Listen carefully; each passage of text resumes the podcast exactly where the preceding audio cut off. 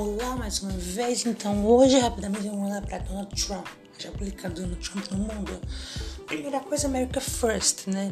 É, políticas protecionistas que visam o crescimento da própria economia do, do próprio país dele, né? Com os Estados Unidos. E com isso gera muitas incertezas mundiais. Tudo que Trump faz, as, suas, as atitudes. Mas na América, já falou, né? Que hoje em dia nós podemos depender de outros países, né? Alguns dizem que Trump é, é anti-global, porque ele é, enquanto outros, outros querem integração, ele quer separação, né? Ele quer tudo para os Estados Unidos. Né? Ele já pesou pela Casa Branca com muitas polêmicas né, sobre tudo que ele faz, tudo que ele já fez. Ele queria fazer os Estados Unidos liderar novamente, né? Ser novamente uma potência, como já foi. Né? Diminuir as de outros países, né? Tem alguns casos prejudicá-los certo?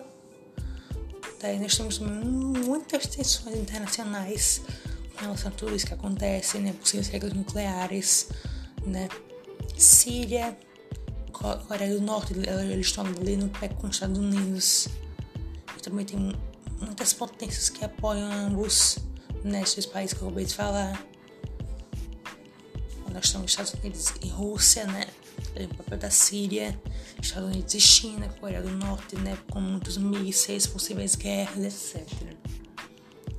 É, nós temos também o Banco dos BRICS, né, que não tem muito a ver com esta forma, mas é um parêntese, que busca atrair investimentos para países emergentes, né, é uma ameaça para os investimentos de países desenvolvidos, porque ele tem para locais que ainda vão crescer, vão ter potencial de crescer, né? Ele vai ter seu início em 2006, mas só começar a ter é, o início de 2009. Né? Em 2019 vai haver 10 copas, 10 encontros, 10 encontros que vão reafirmar esse bloco, né? Participar desse bloco Brasil, Rússia, Índia, Canadá, não, Canadá, não sei, China e outro que eu não sei o nome. Também tem a guerra da Síria, né? Contra o não, né? Lançamento, lançamento de mísseis lá na Síria a divisa uma divisa no Conselho de Segurança, né, tudo aquilo que aconteceu. A Primavera Árabe, como manifestações populares, né?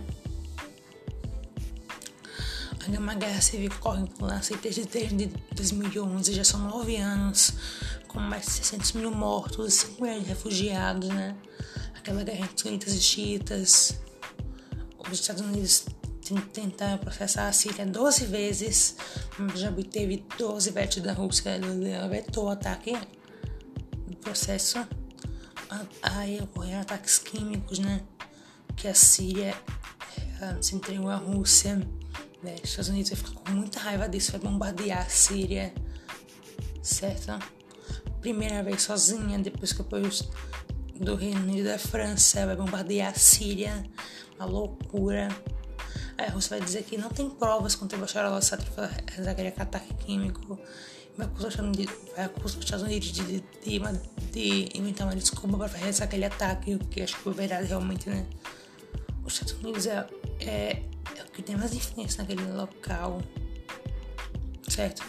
E a Rússia vai defender a Síria em briga com os Estados Unidos, certo? E todos aqueles países lá, né, Afeganistão, Iraque, Líbia, Síria, Irã, nenhum deles tem influência dos Estados Unidos por lá. E todos foram atacados. Por que será? Aí nós temos também aquele movimento separatista né, dos curdos, que, em que uma população, a loucura, a cultura diferente do estado onde ela se encontra, né? Nós temos o lobby, né? Que a saída do protocolo de Paris, lobby, que seria meio que uma pressão das empresas de combustíveis fósseis que pediram para os Estados Unidos saíssem desse protocolo de Paris. O protocolo de Paris foi até hoje a maior conquista ambiental de todos os tempos, para reduzir em 2 graus a temperatura mundial até 2100. Certo? Aí o lobby ele vai bancar muito essa campanha de Trump, né? Aí Trump vai agradecer, vai sair disso tudo e vai revoltar muita gente. Hein? Muita gente, como esse acordo de Paris, o protocolo de Paris vai entrar em vigor em 2021, é, a gente, a gente já vai ter um ano prejuízo. Então, não é tão ano, é todo tempo antes, mas tudo bem. Então aí quando ele sair a gente já tenta recuperar o que ele gastou tudo. Então, certo, foi isso que aconteceu. E é, o, mesmo que todo mundo colabore com o mundo inteiro, Estados Unidos são os maiores poluidores do mundo, certo? O protocolo, segundo ele, atrapalha o desenvolvimento dos Estados Unidos, que é o maior poluidor do mundo de toda forma. Então, quando ele sai disso aí, né, não fica boa, certo? Os Estados também têm um controle sobre, sobre eles mesmos, né?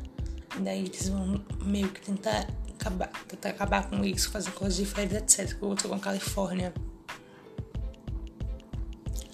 Temos também que diferenciar geopolítica, que são as relações entre os países, né?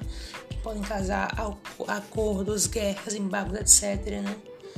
Onde ocorrem muitos conflitos por recursos naturais, porque onde tem carbono tem Estados Unidos, né?